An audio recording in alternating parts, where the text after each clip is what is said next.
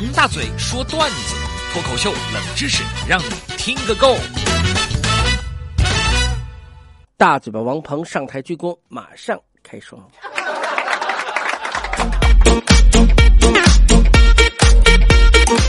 今天我们首先来看到多少水同学啊，这位朋友发来的小笑话。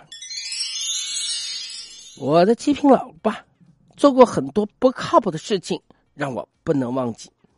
你看，当时我爸因为发现刚生下来的我很白很白，担心我呀缺钙，说去晒太阳，带我就抱出去了。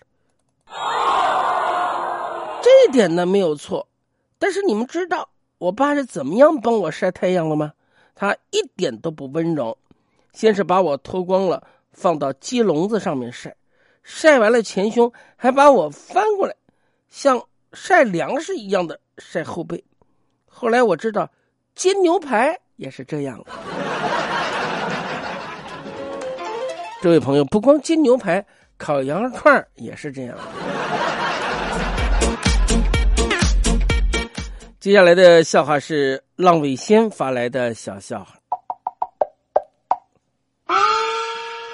昨晚呢，美女同事到我家来谈公事，我老婆特别的识大体，一看我这美女同事来了，穿的也挺漂亮，长得也不错，又年轻，就说你们聊吧，我不打扰了。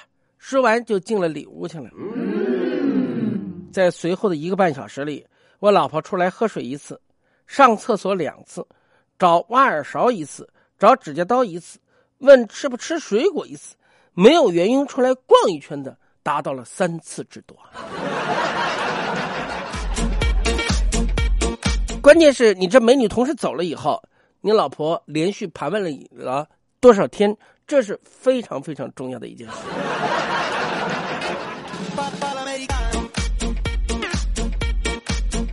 接下来是大家好发来的小笑话啊，说这个班主任呢。把我们班分成了六个组，这样可以互相比拼学习的成绩。他让大家给自己学习组起非常非常重要的名字，于是出现了吴彦祖、滑动变组、如来佛祖、五号特工组、重案六组这些让人非常非常吃惊的名字。但是这些名字当中，真正令人发指的组名是光宗耀祖。当然，如果我们成立一个组别的话，我们就是唐宗宋祖。今天还有点点时间，我们来回答听众朋友在微信公众号上面发出来的问题。先是江小猫就问我说：“大嘴啊，我不管是什么时代啊，机会都是给有准备的人准备的。大嘴，你说对还是不对呢？”答：在今天这个时代。机会是留给随时能调动资金的人，而不是下个月要还花呗的朋友们。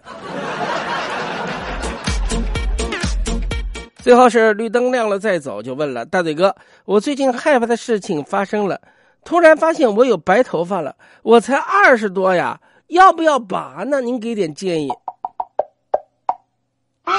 答：白头发不能拔，白头发它也是头发。